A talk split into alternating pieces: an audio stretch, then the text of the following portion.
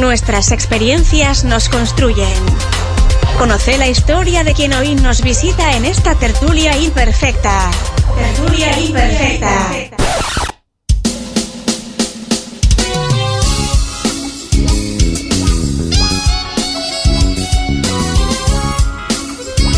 Y en esta tertulia imperfecta, que es presentada por ANCAP Rosario, vamos a abrir este espacio con Tamara Farré, socia fundadora y directora de consultora GEMA, empresa B certificada, consultora en temas de sostenibilidad, docente, facilitadora de procesos de transformación, mentora de emprendimientos. Y con este tema eh, de sostenibilidad. Presenta esta tertulia imperfecta ANCAP Rosario, estación certificada en gestión ambiental, tu punto de carga eléctrica, gas y combustible. ANCAP Rosario, estamos donde más nos necesitas. Tamara Farré, amiga de esta casa, queremos conocer más sobre tu experiencia, así que, pero comenzando por acá, ¿cómo nace Gema? ¿Y qué es? Gema. Gema nace en el año 2014. Es una empresa que brinda servicios de consultoría y talleres de capacitación y sensibilización.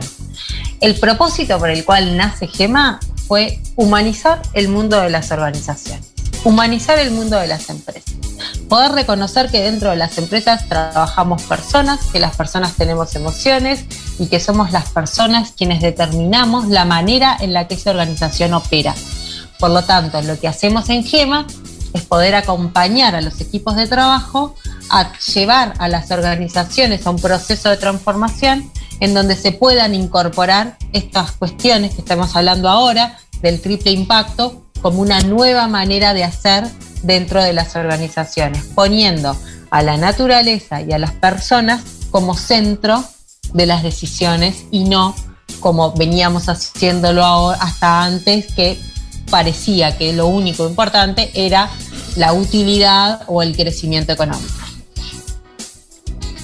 Excelente, excelente. Y Gema también, eh, consultora que, tengo el honor de conocer desde hace tiempo, se ha transformado mucho en el camino. También de la mano de, de la evaluación de sus propias prácticas, ¿no? Sí, bueno, Gema es una de las empresas B uruguayas Estamos certificadas en nuestro caso desde el año 2016, a los dos años de la creación de la empresa.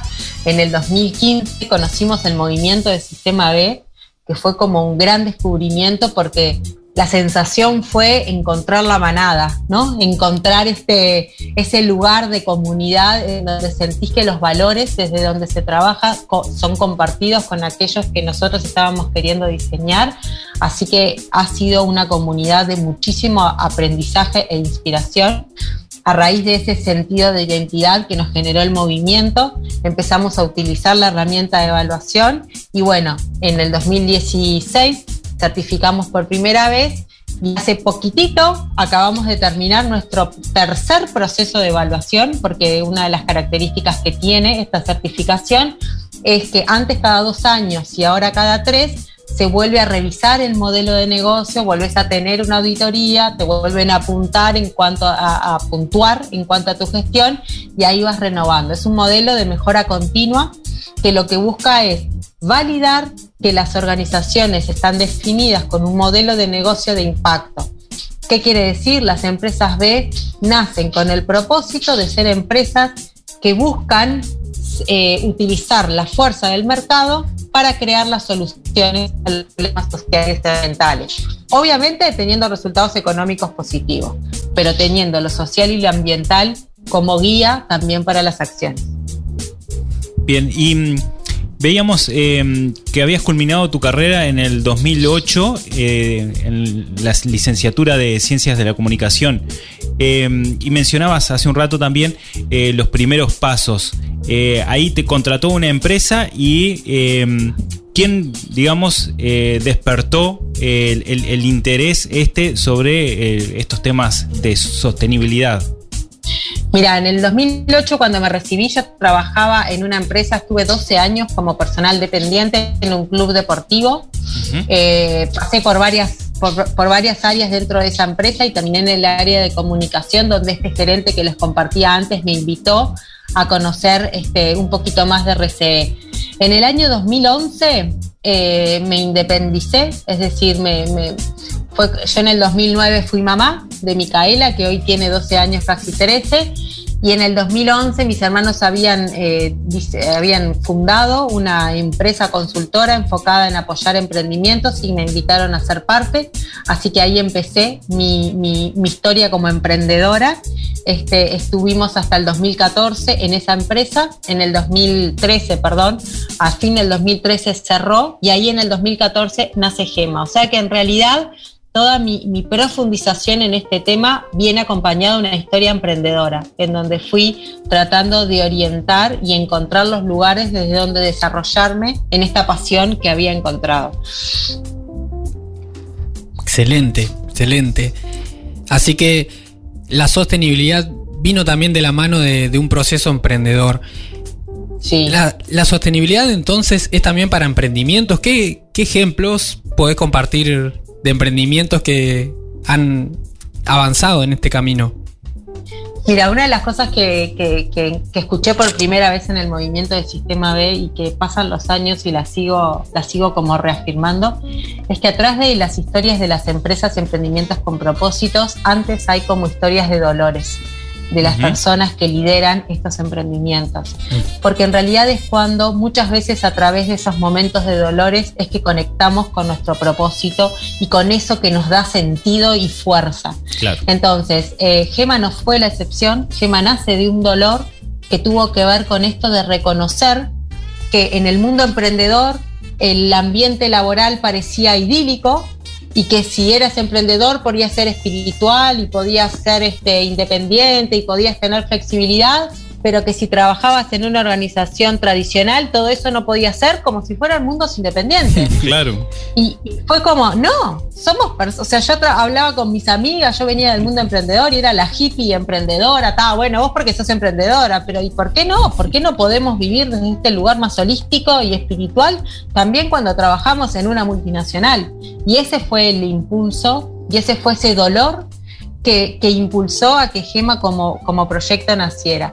Así que, y así por, eh, hemos encontrado un montón. Entonces tenemos emprendimientos que trabajan por temas que tienen vinculación con las cuestiones de género y tenemos un caso como es Verde Agua, que es otra de las empresas B uruguayas, que tiene, vende lechugas en base a procesos de hidroponía, están en todas las grandes superficies y su modelo de impacto tiene que ver con que más del 70% de las personas que trabajan en Verde Agua son mujeres que, si no trabajaran ahí tendrían dificultades de acceso al empleo porque sobre todo viven en contextos rurales o alejados o vienen de alguna población este, vulnerable. Después tenemos Ecologito, que trabaja con el bienestar animal, que su modelo de negocio tiene que ver con generar un valor de marca real en un proceso productivo. Es un huevo más caro, pero es un huevo que tiene como concepción de marca un concepto que desde el inicio fue distinto y él encontró en la sostenibilidad el diferencial, el posicionamiento. La gente paga más por un huevo que está, que está concebido de manera distinta. Y ahí también es donde esto empieza a tener un valor competitivo. Y Tamara, en, ese caso, em, ¿hay también ejemplos de empresas tradicionales uruguayas que han ido en esta transformación? ¿Tenés, ¿Podés contarnos de, algunos?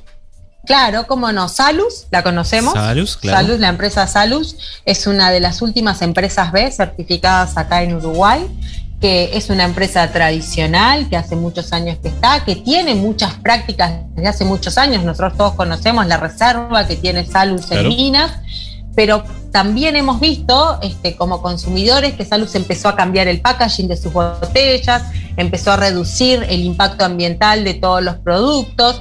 Hay un montón de desafíos que todavía tiene por delante, pero es una empresa que a nivel global como grupo decidieron empezar la transición. Entonces, desde ese lugar vienen caminando hacia ir siendo cada vez una mejor versión de la industria en la que operan.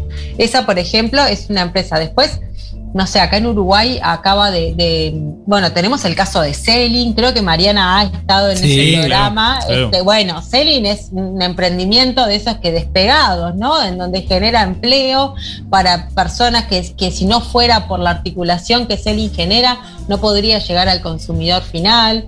Tenemos otros locales que tal vez, que hay muchísimos emprendimientos que no son empresa B que están haciendo la diferencia, como Remarket, que es un local en donde uno solamente consume a través de productos a granel, entonces se elimina el packaging, vos vas con tu frasco y te llevas el arroz, te llevas el jabón en polvo y eliminás el packaging. Entonces, ahora el fin de semana en Punta Carretas hay una ecoferia 3, 4 y 5 de junio en donde todos los emprendimientos que están allí. Tenés también, por ejemplo, la, empresa Campo Claro.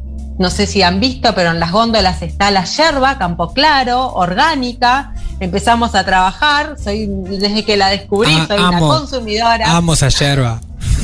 Perdón que, bueno, me pidieron empresas, se me está pidiendo marcas, no sé si estoy haciendo relajo, pero bueno. vamos a ir a pedirle, pedirle sponsor para ser sostenible imposibles. Empecé, sí, sí, claro que sí. Este, no, estoy como para, para irnos por distintos rubros, ¿no? Yo, yo creo que si vamos, no sé, el café, eh, Café de Valdés, que es colombiano, llegó a Uruguay, es otra empresa B, genera trabajo. Ah, después tenemos muchas empresas que trabajan con la inclusión, tenemos el caso de 4D en Uruguay, que trabaja exclusivamente para fomentar la inclusión de personas en situación de discapacidad en el ámbito laboral y hace mucho foco también en temas de educación. Tres Vectores, que es un estudio de diseño que acompaña procesos de transición hacia la economía circular. Reimpulso, que es una empresa que viene evolucionando este, y que hoy lo que hace es poner al servicio de los mensajes que se emiten a través de los medios de comunicación contenido para promover este cambio, contenidos positivos. Eh, mucho, mucho foco también en todo lo que es la medición de la huella de carbono y cómo compensar de manera de que nos podamos también ir haciendo cargo, ¿no? Poder tomar conciencia de que cada decisión de nosotros tiene un impacto. Si elegimos ir caminando, si elegimos ir en bici, si elegimos compartir un auto, ¿no? Como empezar a tomar la dimensión de que cada una de nuestras decisiones cuenta. Exacto, eso te iba a comentar, eh, Tamara, y, consultarte también. Eh, más allá de estas empresas B, eh, hay muchas empresas que también están orientadas como objetivo de desarrollo sostenible.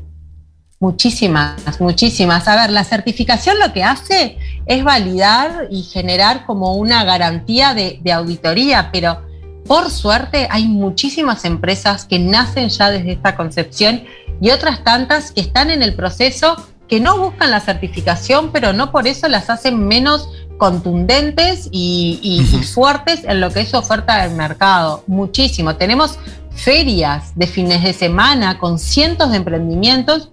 Camino Verde. Camino Verde es un emprendimiento de hace muchos años y Camino Verde como política solamente trabajaba con proyectos y emprendimientos que tuvieran esta base como gestión y se llenaban la to stands. Y la oferta es inmensa, gastronómica, de productos de limpieza, mucha cosmética, mucha cosmética consciente está viendo muchísima. Sí, en los últimos este, meses he visto un montón de emprendimientos que, que han nacido. Impresionante, sí. Así que bien, tenemos cada vez más ofertas, tenemos cada vez más posibilidades. Hay que tomar acción. Claro que sí. Tenemos para ti una pregunta imposible. ¿Aceptas este desafío? Bueno, Tamara, como todos los viernes tenemos una pregunta imposible. ¿Aceptas? Ay, ay, qué miedo. Ay, qué miedo. Sí, acepto, acepto. Buena elección. La pregunta es... Tamara, hablamos del, rol de las empresas, del rol de quien elige su compra. Vos como persona, ¿cuál está siendo aún hoy el desafío más grande para vivir de forma sostenible? Eh, mi mayor desafío hoy está siendo la cercanía con la naturaleza vivo en la ciudad, eh, opero en lo cotidiano en la ciudad, siento que tenemos mucho para aprender de habitar la naturaleza, de observar la naturaleza, de sentir la naturaleza, porque ahí están las llaves del cambio que necesitamos transitar y la, y la dinámica cotidiana que tengo no me permite ese contacto como me gustaría. Así que hoy ese está siendo como mi gran debe, eh, mi gran desafío. Y no, no por una cuestión este, poética, realmente siento que ahí están las respuestas. En la observación y la contemplación de la naturaleza está el mayor aprendizaje y la mayor lección. Entonces, como la pausa, la observación, si nos damos ese lugar, creo que podemos ir más rápido de lo que estamos yendo, pero nos cuesta, al menos a mí me está costando todavía y bueno, como que cada año intenciono más, más cercanía, más contacto y bueno, sigue siendo un desafío, pero bueno, ya hacia ahí iré, voy caminando, con la intención por lo menos estoy un poquito más cerca. Excelente. La pausa y la observación, la conexión con la naturaleza como herramienta para ir más rápido. Tamara Farré fue parte de esta tertulia imperfecta.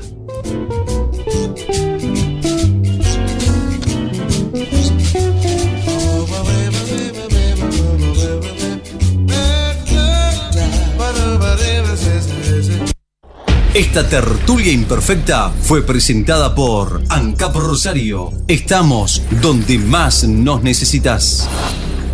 Haz clic en el botón para no perderte nada y compartí este programa con tus contactos. Imposibles es una producción de Rosario FM. Creación y conducción, Javier Filiuti y Eduardo Hernández. Arte y diseño, Ecocomunicaciones. Edición y mezcla, Rodrigo Amado y Eduardo Hernández.